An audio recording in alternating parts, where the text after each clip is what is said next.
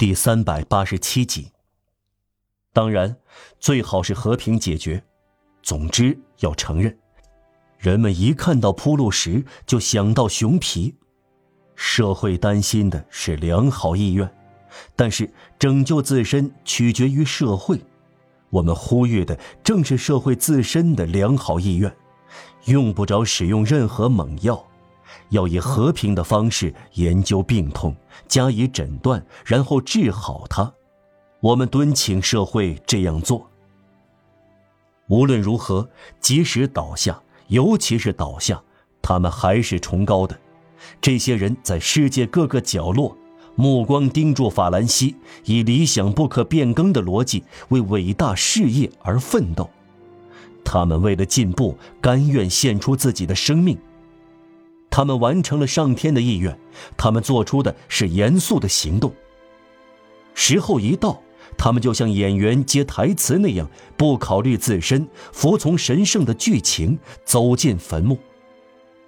这场没有希望的战斗，这种坚韧不拔的牺牲，他们接受是为了将1789年7月14日开始的不可抵挡的。壮丽的人类运动导向普天下实现光辉的最高的成果。这些斗士是教士。法国革命是天主的一个行动。我们在另一章已经指出了种种差别，另外还应该补充：有的起义被人接受，称为革命；有的起义被人拒绝，称为暴动。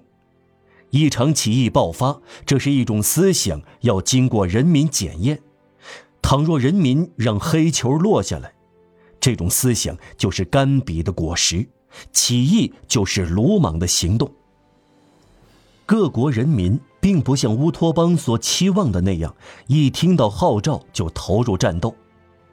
各民族并非任何时候总是具有英雄和殉难者的气质。他们是讲求实际的。一开始，他们对起义反感，首先因为起义的结果往往是灾难；其次，因为起义的出发点总是抽象概念；又因为这一点是美好的，献身的人总是为理想，也仅仅为理想而献身。起义是一股热情，热情可以变成愤怒，于是拿起武器。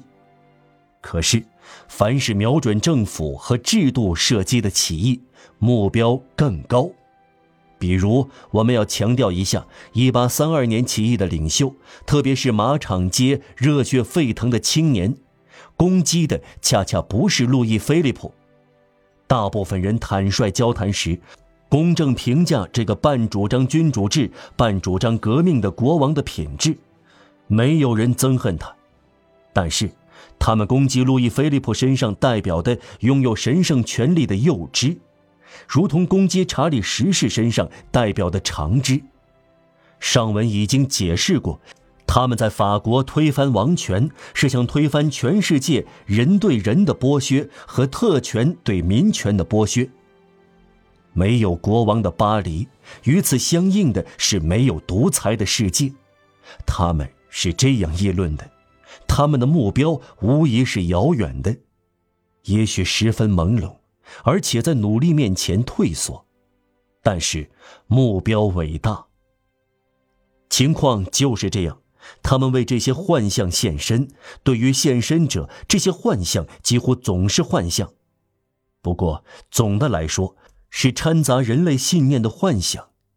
起义者给起义诗意化和镀金。他们投身到这些悲惨事件中，沉醉于要进行的事业。谁知道呢？他们也许会成功。他们人数很少，面对一整支军队，但他们保卫权力、自然法则、每个人都不能放弃的自主权、正义、真理，必要时像三百个斯巴达勇士那样战死。他们想到的不是堂吉诃德，而是莱奥尼达斯。他们勇往直前，一旦投入战斗，就绝不会后退，低着头往前冲，希望取得空前胜利，完成革命。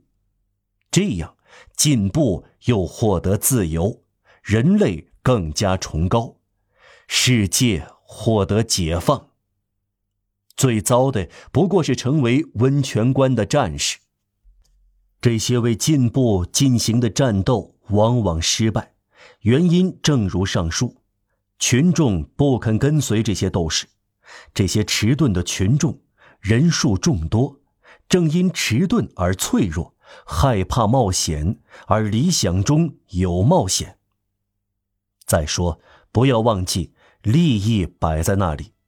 同理想和感情不大投缘，有时肚子要是心脏瘫痪。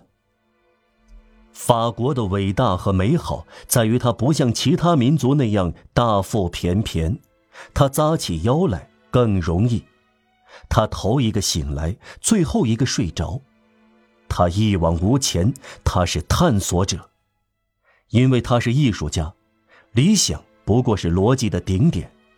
同样，美不过是真的顶点。爱好艺术的民族也是始终不渝的民族，爱美就是寻求光明。因此，欧洲也就是文明的火炬，先由希腊举起，再传到意大利，再传到法国。这是些充当尖兵的神圣民族，他们传递生命的火炬。